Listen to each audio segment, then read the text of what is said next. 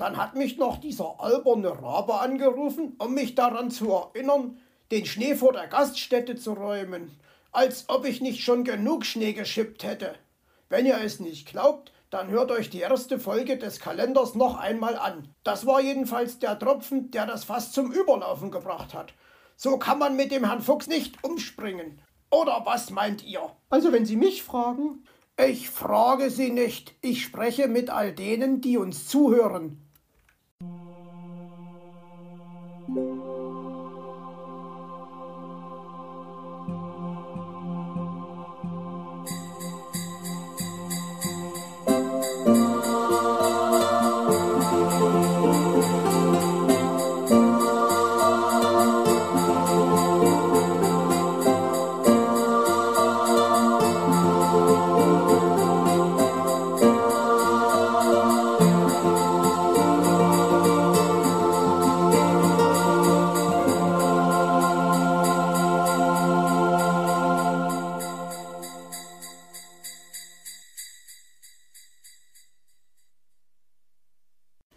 Der Ausweg.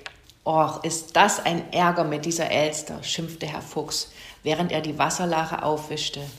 Wie mir mein Kreuz schmerzt. Und eine Wut habe ich. Ich könnte mir den Pelz zerraufen. Missmutig frang er den Lappen wieder und wieder aus, bis sein Fußboden endlich trocken war. Und meine schöne Wärmflasche kann ich auch gleich wegwerfen. Diese unmögliche Person, sie raubt mir noch den letzten Nerv. Da läutete das Telefon. Erschrocken fuhr er herum und trat gegen den Eimer. Sofort schwappte das aufgewischte Wasser über. Kreuzspinne und Kreuzotter, hat sich denn heute alles gegen mich verschworen, murrte er und warf den Lappen missmutig in die Pfütze. Wenn das jetzt schon wieder Frau Elster ist, dann mache ich sie rund, so wahr ich der Herr Fuchs bin. Mit diesen Worten riss er den Hörer von der Gabel. Hier Fuchsbau, knurrte er und holte tief Luft. Jetzt würde er sich Luft machen und die Elster einmal gehörig zusammenfalten. Hallo, Herr Fuchs, meldete sich Meister Schwarzrock stattdessen und kam ohne Umschweife auf den Punkt. Sie sind Ihrer Schneeräumpflicht im Waldweg 7 bis 12 nicht nachgekommen, Kra. Die Gaststätte und das Café können nicht besucht werden. Das ist höchst ärgerlich, Kra. Schneeräumpflicht? Wo? Wie? Warum? war Herr Fuchs verwundert. Wo habe ich Ihnen gerade gesagt, erklärte Meister Schwarzrock.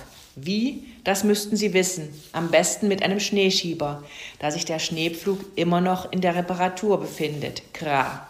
Und warum? erkundigte sich Herr Fuchs brummig.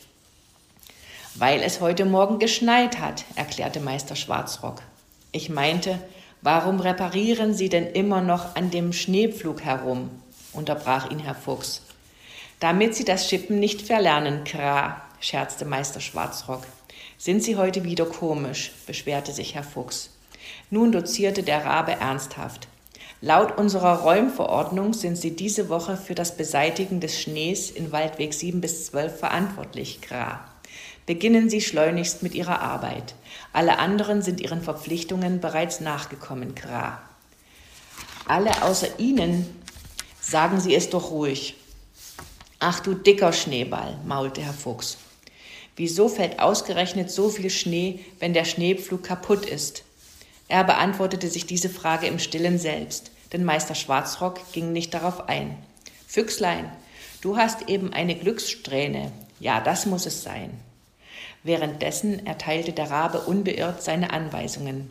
Kommen Sie Ihren Verpflichtungen nach, Kra. Beginnen Sie vor der Gaststätte, damit die Gäste zum Mittagstisch kommen können. Ich werde in einer Stunde einen Kontrollflug unternehmen. Guten Tag, Herr Fuchs. Und damit beendete Meister Schwarzrock das Gespräch. Mühsam wischte Herr Fuchs das Wasser erneut auf und brachte es weg. Dann setzte er sich an den Tisch, stützte seinen Kopf in die Pfoten und dachte angestrengt nach. Was hatte Meister Schwarzrock gerade gesagt? Er sollte mit einer Schneeschippe in Waldweg 7 bis 12 Schnee räumen und vor der Gaststätte beginnen. Und das die ganze Woche, wenn der Rabe den Schneepflug nicht wieder in Gang setzen konnte. Das ging zu weit. Er schaute aus dem Fenster. Es hatte ordentlich dazu geschneit, das war nicht zu übersehen. Und wie es aussah, wollte es so schnell auch nicht damit aufhören. Was nun? Was zu viel ist, ist zu viel.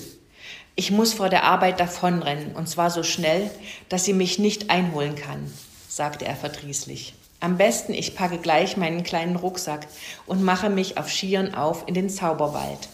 Da habe ich endlich meine Ruhe. Sollen Sie doch sehen, wie Sie sich zur Gaststätte durchbuddeln. Das ist mir doch egal. Ich will heute schließlich keine hausgemachten Bratkartoffeln essen. Er warf einen Blick auf die Räumverordnung, sah, dass der Rabe recht hatte und dass Frau Elster in Waldweg 1 bis 6 Räumdienst hatte und meinte dann, soll doch Frau Elster gleich dort weitermachen, wo sie aufgehört hat, wenn sie schon einmal so schön in Schwung ist. Ja, dann kommt sie bestimmt ordentlich ins Schwitzen. Das täte dieser alten Krähe eigentlich mal ganz gut. Hastig packte er ein paar Dinge in seinen Rucksack. Viel brauchte er nicht mitzunehmen. Schließlich war das hier keine Reise, sondern eine Flucht.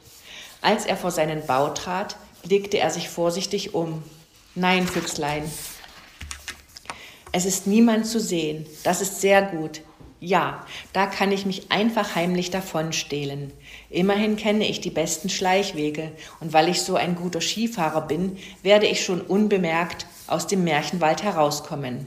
Und wenn Sie meine Spur finden, och, zum Glück schneit es ja noch, da ist bestimmt schon bald keine Spur mehr von mir zu sehen. Es ist eben auch manchmal eine feine Sache, wenn es schneit, vor allem wenn ich den Schnee nicht wegräumen muss. Und wenn Sie sich Sorgen machen, sollen Sie doch. Das geschieht Ihnen ganz recht, dass Sie sich Sorgen machen. Schließlich haben Sie mich ja vertrieben. Das ist die gerechte Strafe für all den Ärger, den ich in den letzten Tagen ihretwegen hatte. Und so machte er sich davon. Kaum hatte er sich zehn Minuten von seinem Bau entfernt, hörte es urplötzlich auf zu schneien. So ein Ärger. Ein geübtes Auge kann jetzt sicher meine Spur verfolgen, aber dazu müssten Sie meine Spur erst einmal entdecken. Und Frau Elster als Fährtensucherin? Das ist geradezu eine köstliche Vorstellung, lachte er und setzte seinen Weg beruhigt fort. Als er bei den Büschen am Waldrand anlangte, erschrak er heftig und machte sich ganz klein, um sich zu verstecken. Er hatte nämlich Flügelschlagen über sich vernommen. War das vielleicht die Elster, die ihm bis hierher gefolgt war? Als er vorsichtig in den Himmel in Richtung des Geräuschs blickte, sah er eine Amsel, die schnell zu einem kleinen Punkt wurde. Offenbar hatte sie keine Notiz von ihm genommen. Erleichtert atmete er auf. Da rief eine Stimme in seinem Rücken. Onkel Fuchs, Onkel Fuchs, hier bin ich schon. Na, freust du dich?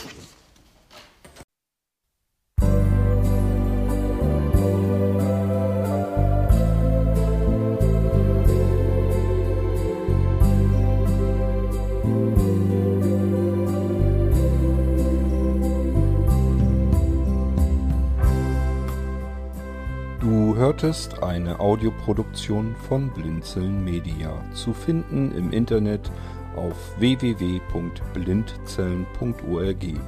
Blinzeln schreibt man in unserem Fall immer mit einem D in der Mitte. Wenn du uns gerne kontaktieren möchtest, so geht das einerseits per E-Mail an podcast.blindzellen.org oder du verwendest dafür unser Kontaktformular auf unserer Homepage direkt zu finden unter kontakt.blindzellen.org. Wenn du uns einen Audiobeitrag für die Sendung zukommen lassen möchtest, dann benutze doch hierfür am einfachsten unseren Podcast Anrufbeantworter. Den erreichst du im deutschen Festnetz unter der Telefonnummer 05165 439 461. Und wenn du aus dem Ausland anrufst, dann ersetze einfach die vorangegangene 0 gegen die Ländervorwahl für Deutschland. Das ist die 0049. Wir freuen uns über Lob, Kritik, eine Rezension oder Bewertung unserer Audioproduktion dort, wo du sie gehört hast. Konnten wir dich hiermit gut unterhalten und informieren? Du findest bei Blinzeln zahlreiche weitere Audioproduktionen aus allen Bereichen und zu allen Themen. Entweder bei uns auf der Homepage www.blinzeln.org oder dort, wo es Podcasts gibt.